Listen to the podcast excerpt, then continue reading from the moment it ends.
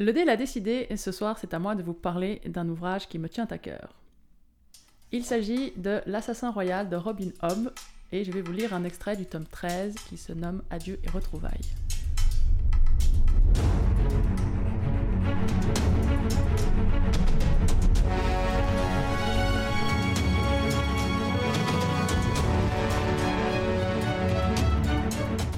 Le fou tourna, vers moi un regard qui ne voyait rien et s'exclama d'une voix pitoyable.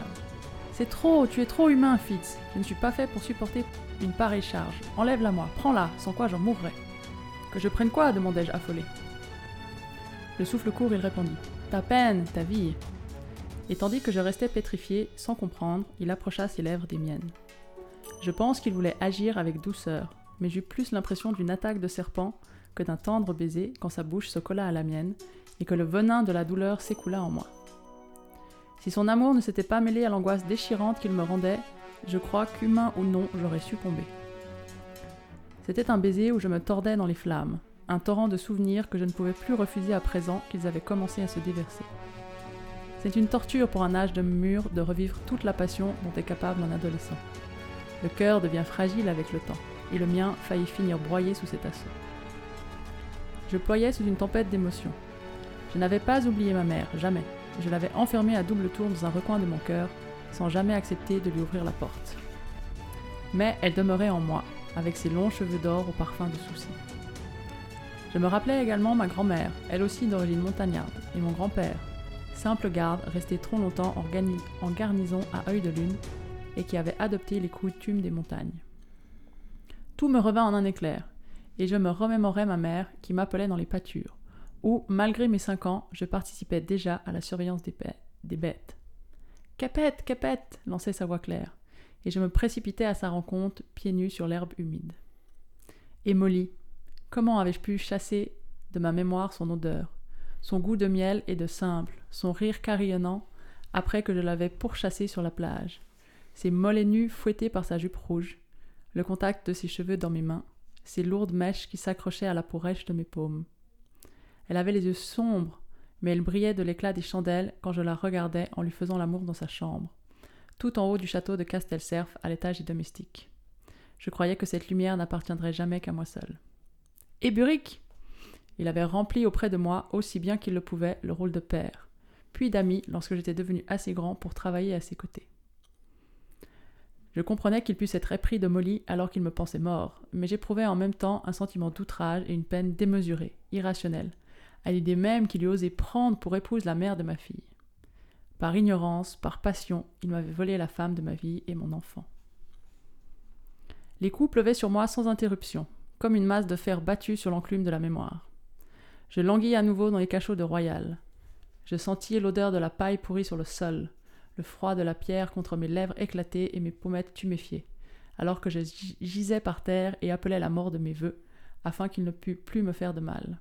Écho cruel de la correction que Galen m'avait infligée des années plus tôt, sur la tour dont on désignait le sommet sous le nom de Jardin de la Reine.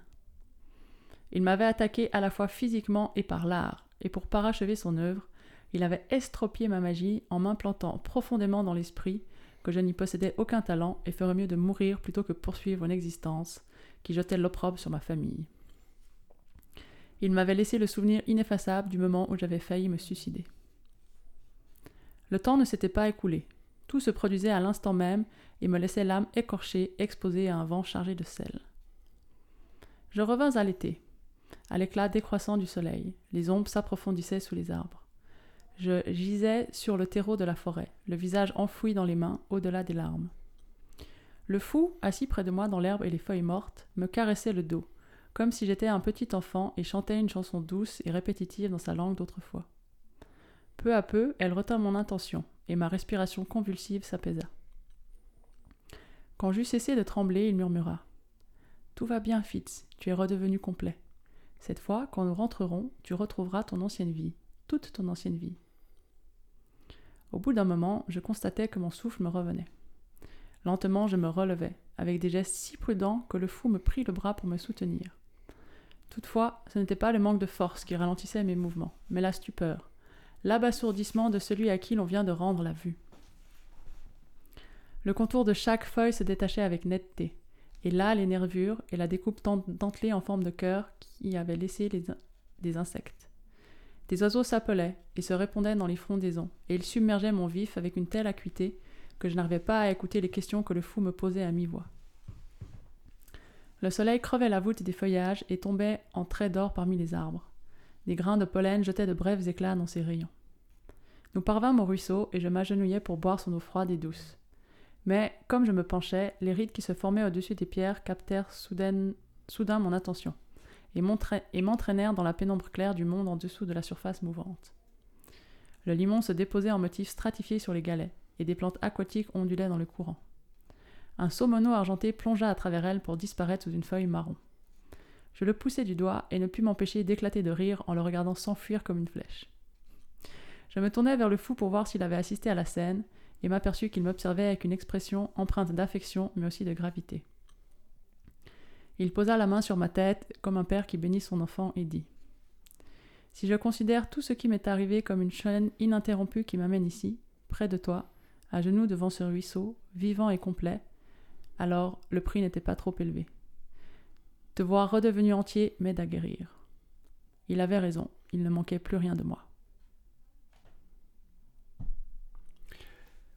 Le fait dans un récit euh, de re-raconter euh, quelque chose qui s'est déjà passé, euh, c'est un, procédé qui, produit souvent des effets très chouettes et qui permet de, donner de, la profondeur à l'ensemble du récit en le rééclairant sous un angle nouveau.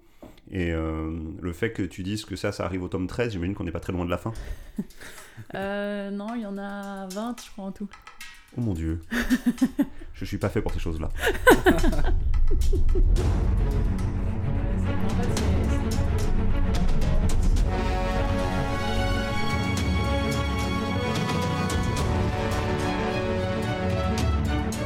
Bienvenue dans Infabula Veritas, le podcast dans lequel les douleurs passées peuvent vous amener à renaître. Avec ce soir, le clair, Niveau 28 toujours, je crois. Moi en ce moment, je suis dans euh, un bouquin de Rob Hopkins. Et si on libérait notre imagination pour créer le futur que nous voulons? C'est pas de la fiction, mais c'est comment est-ce qu'on utilise l'imagination pour transformer notre réalité. Magnifique. Ça m'intéresse, tu me donneras la référence. je viens de le faire. Avec l'auteur, où es-tu? Moi, en ce moment, je suis euh, sur la côte atlantique euh, auprès, avec euh, une sororité de huit femmes du Moyen Âge qui vivent une expérience surnaturelle, et c'est dans le livre Agrafa de Luvan. la magicienne est restée à ma... est malheureusement restée à son école de magie pour ce soir. Le hobbit est confiné dans son trou, m'a-t-on dit.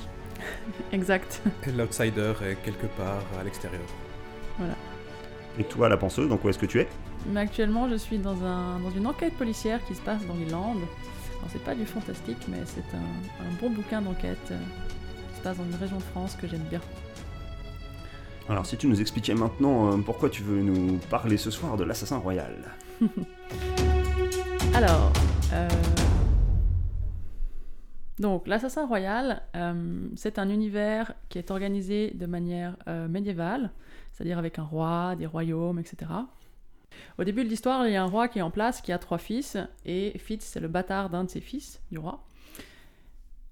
Et donc il est élevé par euh, sa... Donc son père l'a renié, donc il est élevé par sa famille maternelle jusqu'à l'âge de 6 ans.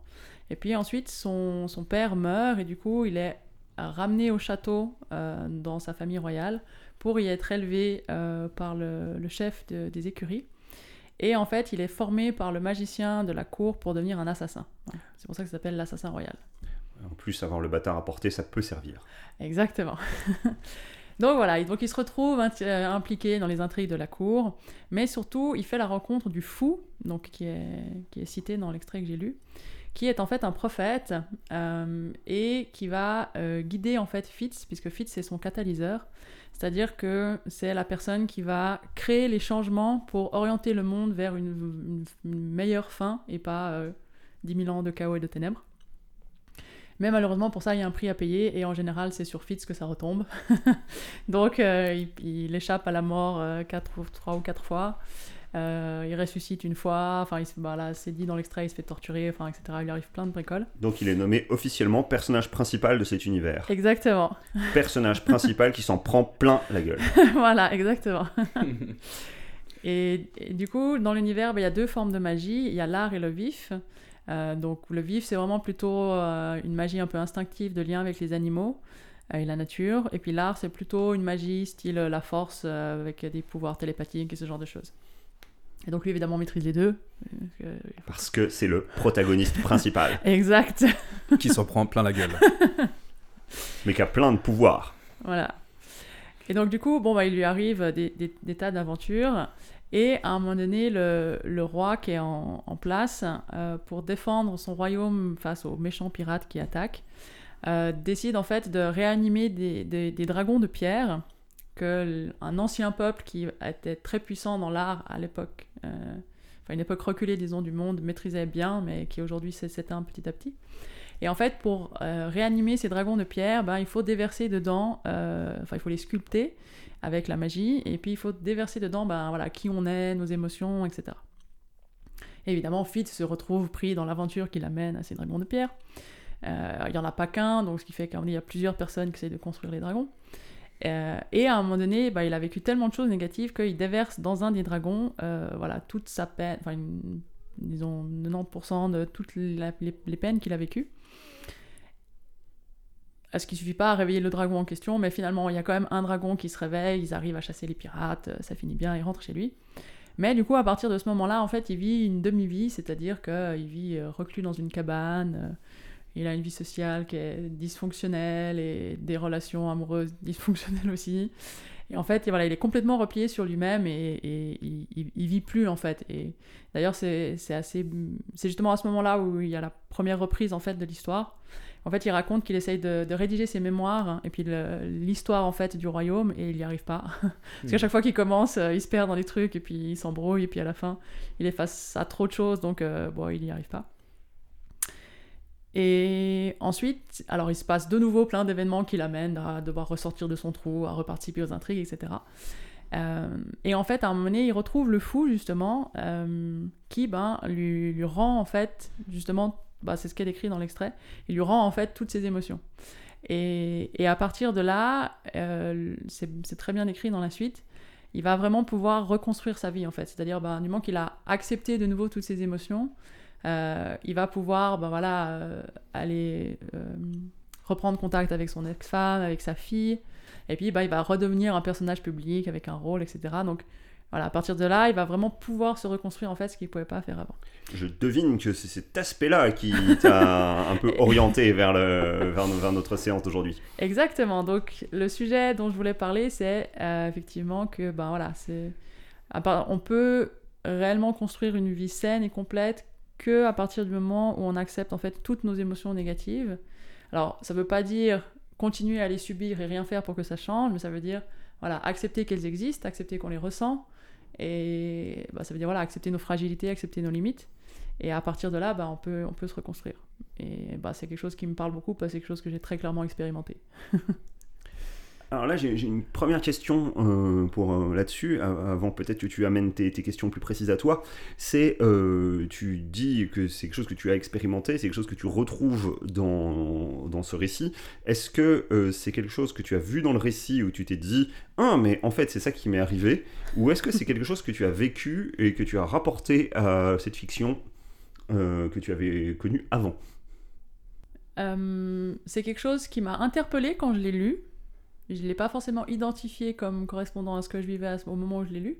Sachant qu'effectivement, ça, je l'ai lu plutôt. Oh, c'est le 13. Euh, Ouais, je devais... quel âge je devais avoir? La vingtaine, je pense. C'était il n'y a pas si longtemps. Donc. C'était il n'y a pas si longtemps, une dizaine d'années à peu près. Donc, euh, Mais euh, non, alors je l'ai- à ce moment-là, je ne l'ai pas identifié à ce que je vivais. Mais effectivement, à travers ce que j'ai vécu plutôt ces dernières années, voire ces derniers mois, semaines, euh, effectivement, j'ai expérimenté vraiment ce processus-là.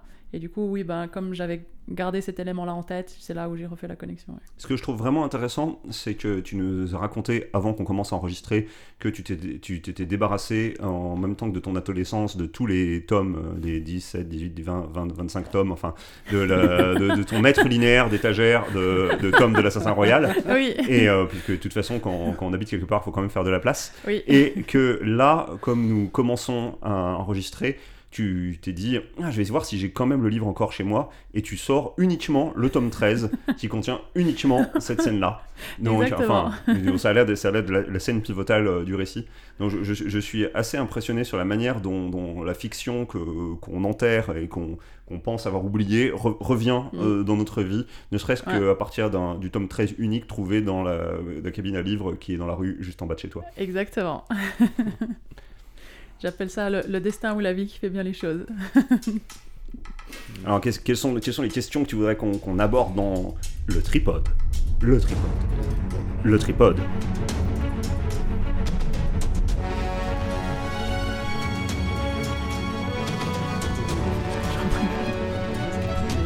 Trois questions. La première.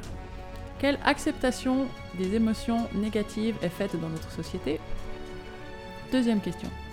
Comment gère-t-on ces émotions négatives? Est-ce que la fiction y joue un rôle? Et comment cela est reçu par notre entourage? Troisième question. Quels sont les outils existants pour expérimenter des émotions négatives dans un cadre de sécurité émotionnelle?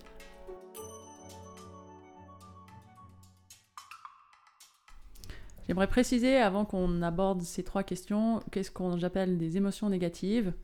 Euh, pour moi, c'est un large spectre d'émotions euh, négatives qui va de la colère à la peur, au sentiment d'être impuissant, etc. Donc ça peut être des émotions de différentes intensités, mais qui sont euh, négatives dans le sens où c'est des émotions qui nous font du mal ou qui sont synonymes du fait qu'on va pas bien. Mhm, Ça vaut peut-être la peine effectivement de, préciser. Bon, il y a différents modèles pour penser les émotions. Moi, j'utilise un modèle juste à quatre émotions. Les émotions principales, c'est la joie, la peur, la tristesse et la colère. Et puis euh, de ces quatre émotions, il y en a une qui est positive, la joie, et puis les autres qui sont négatives. Mais quand on dit négative, il n'y a pas d'émotion qui est mauvaise. Toutes les émotions sont bonnes puisqu'elles sont réelles, quoi. On les vit Mhm. simplement. Mais il y en a qui sont plus agréables que d'autres. Exactement, ouais. Ah, je sais pas pourquoi est-ce que tu poses cette question? Pourquoi est-ce que tu nous demandes euh, comment est-ce que les, la société accepte les émotions négatives? Parce que ça ressemble un petit peu à une question rhétorique. Alors c'est alors effectivement, je, suis curieuse en fait de connaître votre avis sur le sujet parce que moi je pense qu'on est dans une société qui tolère très peu le fait qu'on exprime euh, des émotions déplaisantes. Je trouve qu'on est une société qui accepte assez difficilement que les gens vont pas bien et qu'ils ont besoin de temps pour euh, se guérir du fait qu'ils vont pas bien et aller mieux. Et très clairement, moi je le perçois euh, sur deux aspects. Le premier, c'est que voilà, s'il nous arrive un truc très factuel ou très explicite, ben c'est ça, ça va, on arrive à le communiquer, puis les gens comprennent, ils peuvent. Voilà, typiquement, euh, j'ai perdu mon chat, bon voilà, les gens ils comprennent, ils peuvent compatir, etc. Donc là, on a entre, entre guillemets le droit d'être malheureux parce qu'on a une raison légitime et évidente d'être malheureux, entre guillemets. En plus, un chat. Ouais. Mm.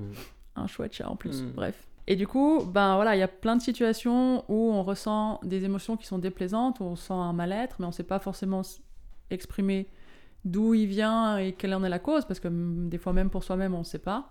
Et puis, ben, c'est des choses qui peuvent nous accompagner pendant des mois ou des années, et du coup, c'est une sorte de mal-être un peu constant. Et ça, c'est quelque chose que, ben, enfin, dans ce que moi, en tout cas, j'ai expérimenté, c'est mal reçu, parce que, ben, les gens, ils se sentent impuissants, ils savent pas quoi en faire, et du coup, ils aimeraient vous aider, mais ils savent pas comment. Et puis ils en ont marre qu'à chaque fois que vous qu'ils vous demandent comment vous allez, on leur dit ben je vais toujours pas bien. Donc d'une part il y a ça. Et puis le second aspect c'est que voilà, je pense qu'on est dans une société qui veut euh, nous vendre du bonheur euh, par la société de consommation. Donc avec le dernier iPhone vous serez heureux, avec des vacances à Tahiti vous serez heureux. Et finalement en fait c'est c'est pas par la matérialité qu'on peut atteindre le bonheur. C'est quand on dit l'argent fait pas le bonheur, c'est clairement ça. C'est que le, le matériel ne résout pas les problèmes euh, in- intérieurs entre guillemets.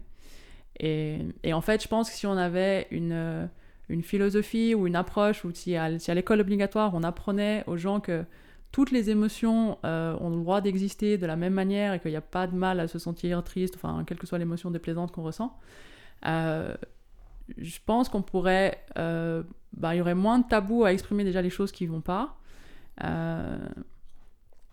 Et puis, euh, bah, je pense que ça permettrait justement de commencer de donner des, outils ou des pistes ben, pour que les gens ils aient mieux intérieurement en fait. Puis à partir de là, en général, le, bien-être matériel il, suit. Parce que, alors ça c'est ma vision très personnelle, mais euh, pour moi l'univers est composé d'énergie, puis en fait tout est énergie. Et ben, l'univers réagit à l'énergie qu'on dégage. Ce qui fait que si on dégage des énergies négatives, ben, on va recevoir des énergies négatives en retour qui ont simplement pour but de nous faire prendre conscience qu'on dégage des énergies négatives. Et, et du coup, enfin négatives dans le sens où elles ne nous apportent pas forcément du bien-être émotionnel pour construire une vie épanouissante, c'est dans ce sens-là que je le dis. Et du coup, euh, bah, en fait, c'est en se changeant soi qu'on va pouvoir tirer d'autres choses dans nos vies qui vont être des choses positives et épanouissantes. Et en fait, la réalité matérielle va, va suivre. Je sais que ça paraît un peu absurde et abstrait, mais bah, c'est aussi du coup un truc que j'ai expérimenté et ça fonctionne. Donc euh, voilà, mais bon, ça après, on peut, c'est un autre, un autre débat, on peut en discuter. Mais voilà, moi aussi, hein, quelque chose qui me choque beaucoup, c'est que en Suisse, on est quand même un des pays où on a une des meilleures démocraties, enfin, une démocratie, disons, les plus avancées. Euh, on est quand même dans un pays où on vit en sécurité, où on peut dire que le gouvernement c'est des cons et pas finir en prison et torturé, Mhm. ce qui n'est pas le cas dans beaucoup de pays du monde, malheureusement. Euh, mais on est quand même le deuxième pays où le taux de suicide est le plus élevé chez les jeunes.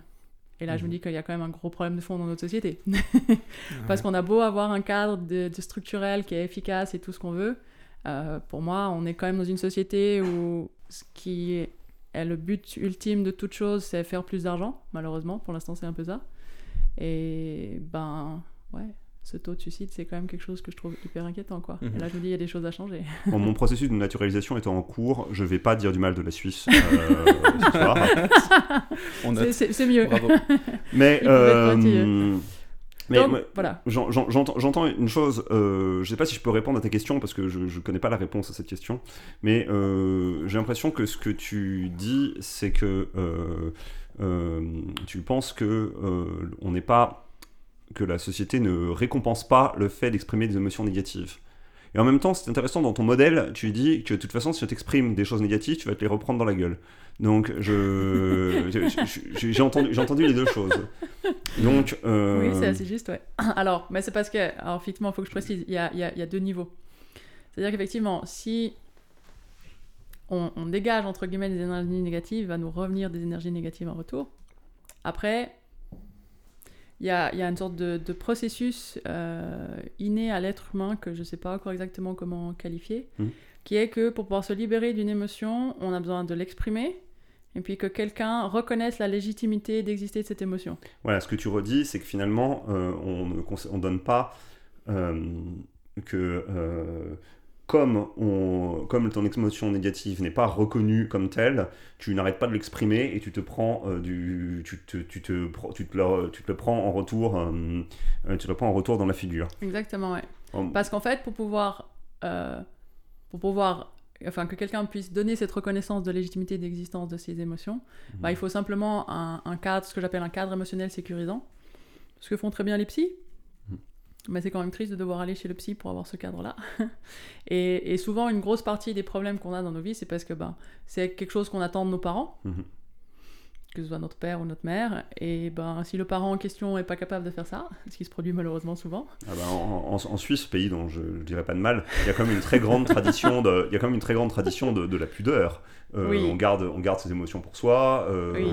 on, on- le- le- on, me dit, on me dit dans ma région qu'un un paysan il va plutôt se suicider avant de demander de l'aide euh, Ouais. à- de demander de l'aide à ses voisins. Je veux dire, c'est vrai, ouais. ouais. Voilà, enfin, euh, c'est c'est Mhm. des histoires que- que- qu'on m'a racontées. Donc, euh, dans, un, pays- dans une culture qui prône le stoïcisme et le quant à soi, euh, se plaindre que ça va pas, ça se fait pas. Mhm. Exactement, Euh, ouais. Ça, c'est vrai. Ça, je l'observe très fort aussi avec les enfants, en fait, les réflexes éducatifs qu'on a, quand, parce que les enfants, ils sont très forts pour exprimer leurs émotions sans filtre, Mhm. mais ça dérange. Ça dérange complètement un gamin qui fait une crise au supermarché, justement parce qu'il il est confronté euh, à la société de consommation qui le pousse euh, enfin, euh, voilà, à être heureux en consommant, et il fait une crise pour un truc, euh, et on veut le brimer, on, on- on doit, on doit le faire taire, parce que c'est pas ok d'exprimer ses émotions, Mhm. c'est pas ok d'être triste, c'est pas ok d'être en colère. Ouais, ça, ça- Ouais. ça mar- ça marche pour les bébés. Les bébés, on arrive à accepter qu'ils sont en train d'exprimer un truc. De toute façon, on voit bien que eux, c'est légitime. Mhm. Euh, mais, mais à partir d'un certain âge, et notamment dès qu'il y a- dès qu'il commence à parler, tout de suite, Ouais. on brime et ou on nie les émotions même quand on dit Mhm. mais non t'as pas mal mais non c'est pas grave c'est pas grave alors que le gamin il vit vraiment un- pour lui c'est un drame c'est triste Oui, il mais est en colère grave. Mais de notre point de vue, c'est pas grave, mais pour lui. Oui, oui, mais, Je, mais- pense, je pense que c'est aussi bien de lui, de lui apprendre à relativiser. Je veux dire, il faut, faut juste app- apprendre à graduer les, les- les niveaux de cri. L'écorchure, tu peux crier un peu. La jambe cassée, tu peux crier plus. Ouais, alors. euh, on est d'accord. Tout à fait. Après, peut-être que cette gradation, on la prend pas au moment de la crise, surtout Ouais, si c'est c'est la là, jambe là, cachée. Et puis, le, le le message que ça envoie, c'est quand même de dire, ben, euh, ce que tu, en fait, t'es pas en phase avec ce que tu vis. Tu ressens des émotions, mais Mhm. qui décrivent pas, qui décrivent pas ta réalité, puisqu'on dit, mais non, t'interprètes mal, c'est faux. Exactement. Donc, ouais. on, on pousse à, à faire une rupture entre ce qu'on ressent et ce qu'on vit. Je continue à penser que ça fait partie du principe éducatif de, de, de- d'apprendre aussi à doser, euh, à doser ses émotions, à avoir le. Comme ça, à, Mhm.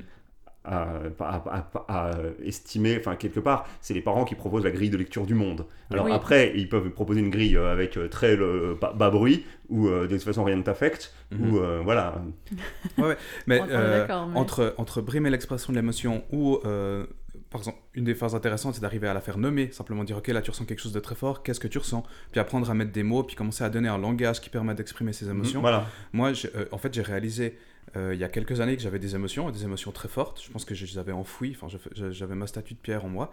Et, et en fait, c'est pas facile de nommer ces émotions. Mhm. C'est c'est- c'est Mhm. travail et on l'apprend pas. Moi, à l'école, Ouais. j'ai appris à faire la différence entre le plus que parfait et l'imparfait, euh, Mhm. entre un cumulonimbus et euh, un Stradivarius, mais, mais je sais pas faire la différence entre la colère et la peur. Ouais. Et on on- On pas ça, apprend c'est pas pas, ouais. pas une compétence de vie, alors qu'en fait elle est essentielle. Et du coup, euh, on, on peut être, ça, ça prend une énergie phénoménale dans sa vie, alors qu'on est en train d'essayer de jongler entre sa vie professionnelle, sa vie de couple, ses enfants, et dans, dans tout ce merdier, on doit en plus gérer cette tempête intérieure parce qu'on sait pas gérer nos putains d'émotions.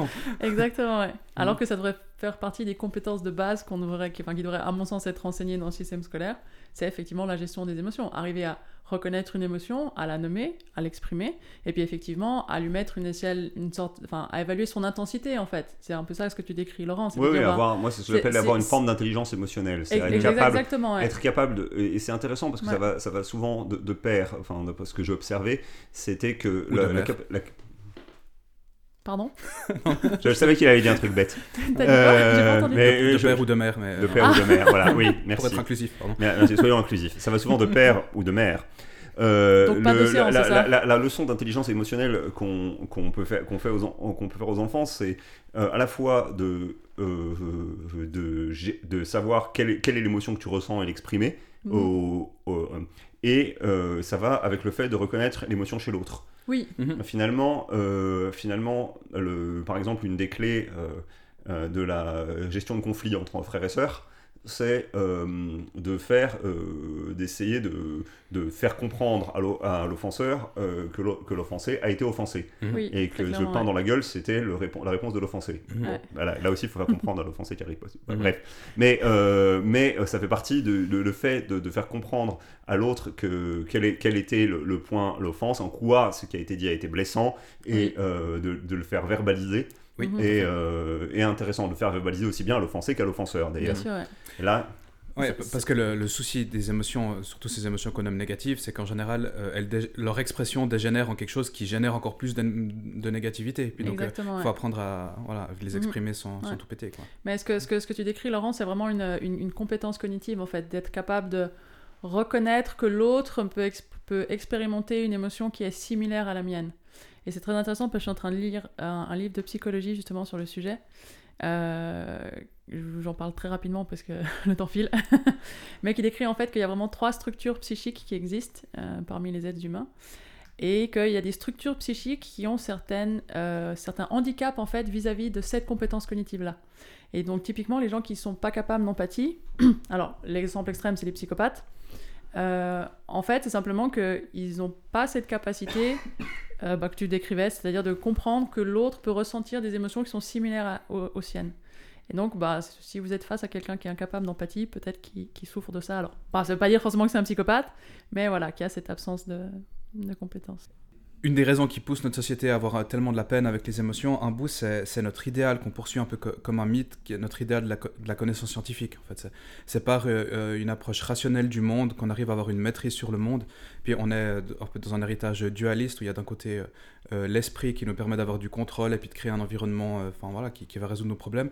Et puis de l'autre côté, on a la matière avec notre corps. Et puis les émotions, elles viennent du corps. C'est une expression du corps qui, est dangereuse. Et puis en fait, on survalorise voilà, l'esprit sur la matière dans un sens. Puis c'est Mm. Euh, ouais, je pense que c'est juste, ouais.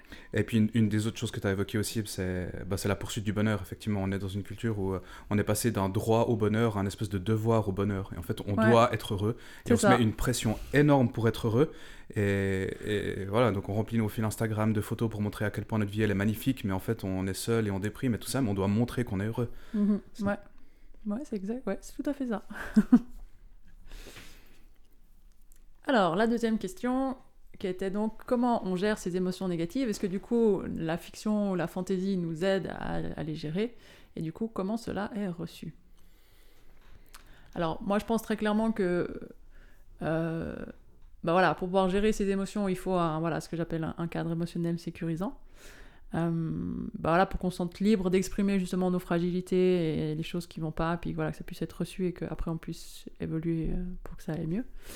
Et je pense que ce qui est très intéressant avec la fiction, c'est quelque chose qu'on a déjà, je crois, évoqué un peu dans d'autres euh, dans d'autres épisodes, c'est que ben voilà, les livres ils, décrivent finalement justement des émotions, ben, qui, enfin des personnages qui eux vivent justement plein d'émotions.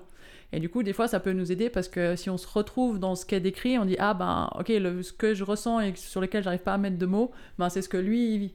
ah oui, on sait bien que l'amour ça n'existe pas et que c'est un construct social qui a été fait par les inventeurs des romans de chevalerie. Exactement, voilà. Donc heureusement qu'ils l'ont inventé, mhm. sinon mhm. Hein, on serait pauvre d'amour. Et euh, bah, typiquement, euh, moi j'ai vécu ça avec Hunger Games, où il y a des, des, ressentis émotionnels, où je me retrouvais complètement dans ce, par rapport à ce que je vivais. Et c'est vrai que bah, du coup, ça aide dans le sens où ça aide, bah, voilà, à mettre, ce que tu disais, c'est à mettre des mots sur les émotions pour comprendre ce qui nous arrive en fait. En même temps, euh, là, ce que tu es en train de décrire, c'est la fiction en général. C'est-à-dire la, capacité de l'être humain à faire des fictions, euh, que ce soit des fictions littéraires ou récits, des contes, etc. C'est un moyen de euh, partager à travers une œuvre de l'esprit, à travers quelque chose, une œuvre, une œuvre langagière en fait, quelque chose qui est du ressenti, une, une expérience humaine que tu, toi, tu n'as pas vécu. Mhm. Et, euh, mais par contre, que tu vas vivre euh, d'une certaine manière, tu, tu, vas partager cette expérience humaine dans, dans, le récit, dans le langage qui en est fait. Mhm. Et d'ailleurs, j'ai entendu, euh, il y a des études qui ont été faites qui montrent que quand on entend un récit, euh, par exemple, de quelqu'un qui fait du vélo, ça active dans le cerveau les mêmes zones qui sont mises en œuvre quand on fait du vélo. Voilà, c'est il y a un, lien très fort vraiment entre, l'imaginaire et, ce qu'on vit. Mhm. C'est une des fonctions, euh, c'est une des capacités de l'esprit humain de se projeter dans d'autres êtres, et c'est le côté qui nous amuse le plus en ce moment, c'est pour ce podcast, aussi dans des êtres qui n'existent pas qui n'existent même pas du tout, qui sont même des types qui, qui, balancent leurs émotions négatives dans des dragons de pierre. C'est ça. qui, peut croire à ça d'accord. ça paraît improbable. Ce qui est intéressant avec ce que, ce que tu décris, Olivier, c'est que euh, bah, certaines études un peu plus poussées sur le même sujet, en fait, elles vont jusqu'à dire que en fait, le cerveau fait pas la différence entre ce qui est réel et ce qui est imaginé. Et que du coup, qu'effectivement, si on s'imagine une émotion, notre, notre corps va la ressentir de la même manière que si on était vraiment dans une situation où on vit cette émotion. le cerveau, arrive, en tout cas, n'arrive pas à faire la différence au niveau de ce qui se passe, disons, au niveau chimique. Et donc, comment est-ce que qu'on gère ces émotions négatives? Bah, La fiction, c'est quand même vachement bien. Je veux dire, euh, pour... Euh, Mais oui, t'as pas besoin de le dire, on va acheter tes bouquins. assassiner... non, moi, je, je, pensais, je, pensais, citer Shakespeare ou, euh, ou Sophocle ou... ah, ok. Tu vois, Homère, des, des, trucs... Qu'est-ce que qu'est-ce qu'on fait euh, Merci de, merci de continuer à être inclusif. Euh, euh, ou qui sont quand même des, histoires où on, en a parlé dans les récits, dans le numéro sur, sur les, histoires d'action, où quand même on peut assassiner beaucoup de monde, faire la guerre, envahir, envahir un autre pays voilà, on peut faire vraiment des, des, trucs intéressants que, dire, comme on dit, ne faites pas ça à la maison. Exactement. C'est mieux, ouais. Et puis, euh, je, voulais euh, mentionner sur l'aspect, sur le, justement, cet aspect d'appropriation de, des sentiments négatifs dans, la fiction. Ben, bon, le Hobbit n'est pas là, donc je, vais, je vais faire sonner la cloche pour lui. Ding ding, on va faire le point Tolkien.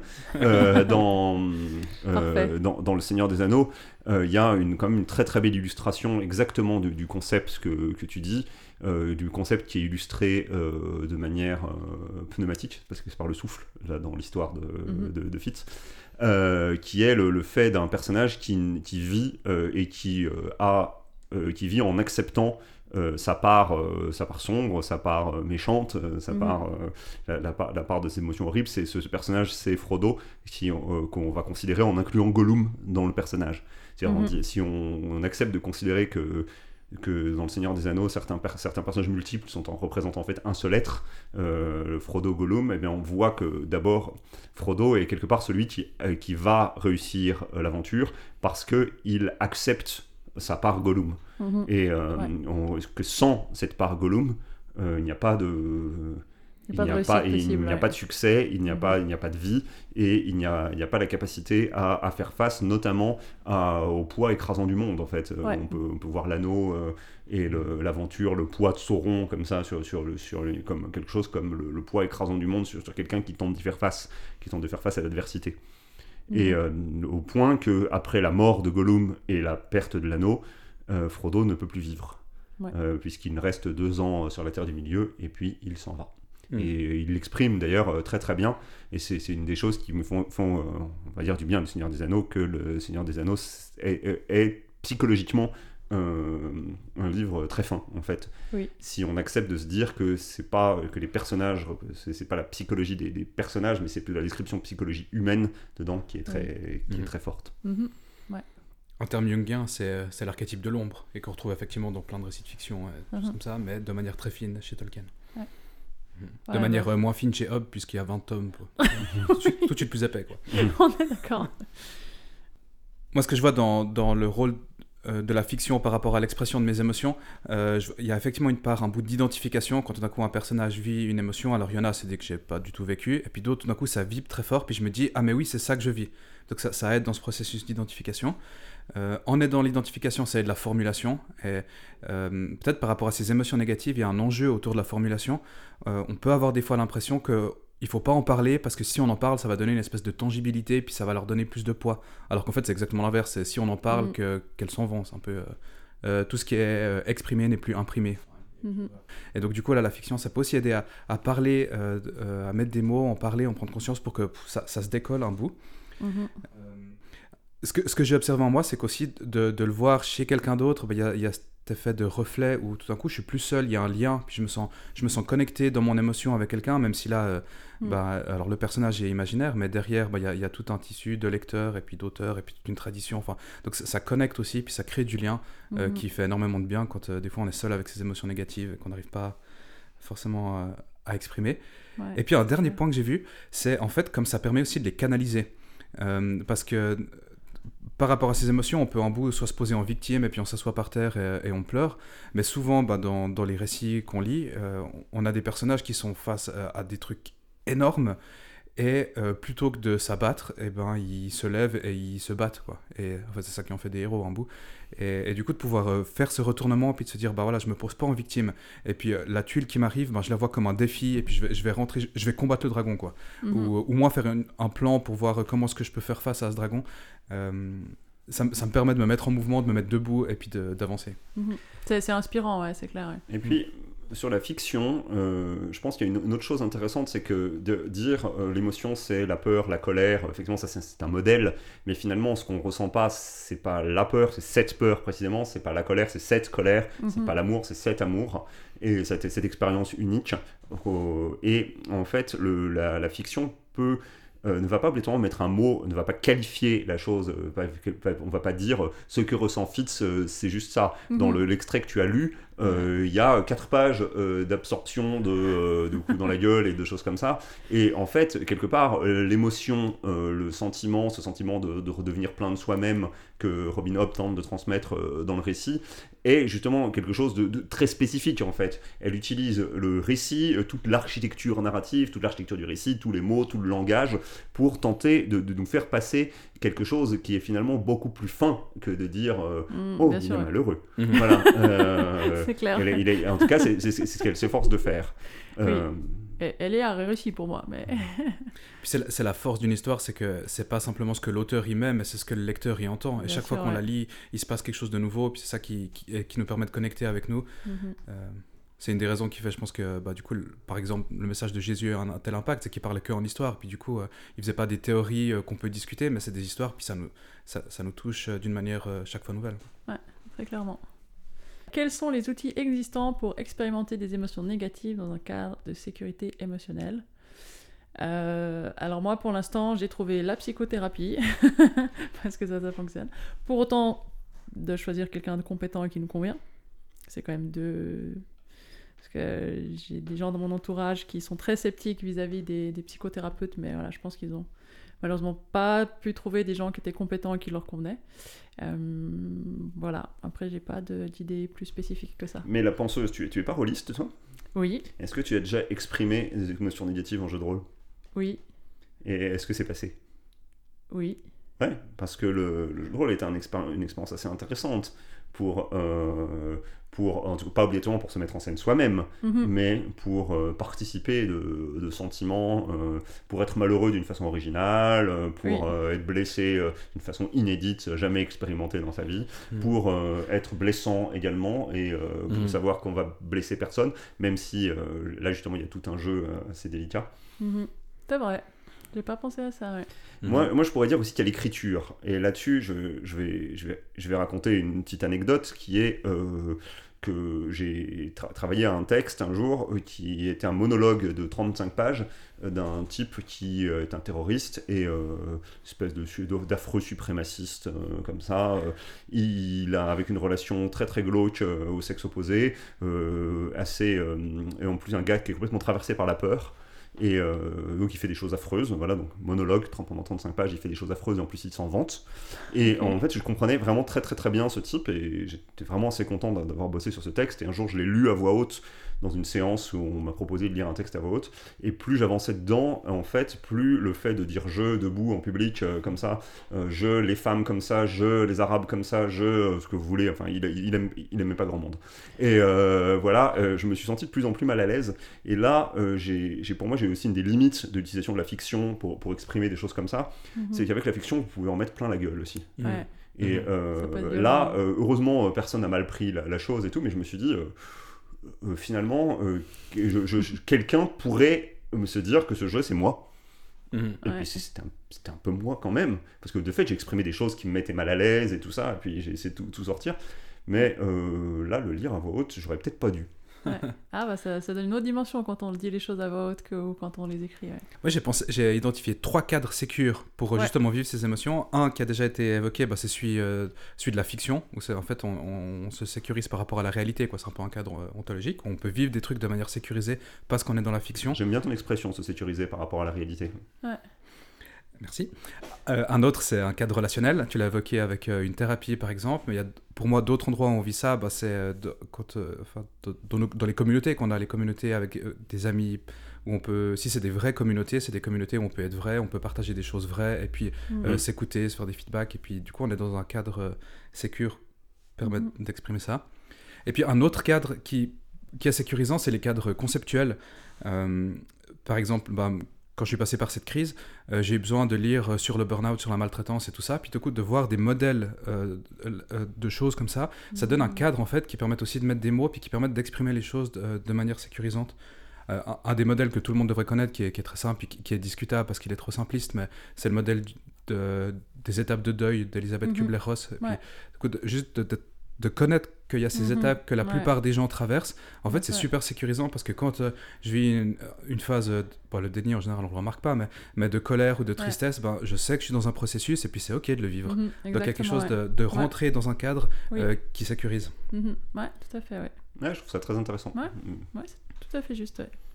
C'est aussi une composante essentielle en fait.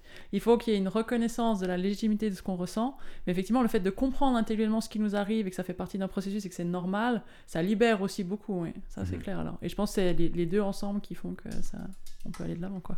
Ce qui permettra à la penseuse un jour peut-être de devenir un personnage plein de pouvoir. Oui, mais je suis déjà un personnage plein de pouvoir.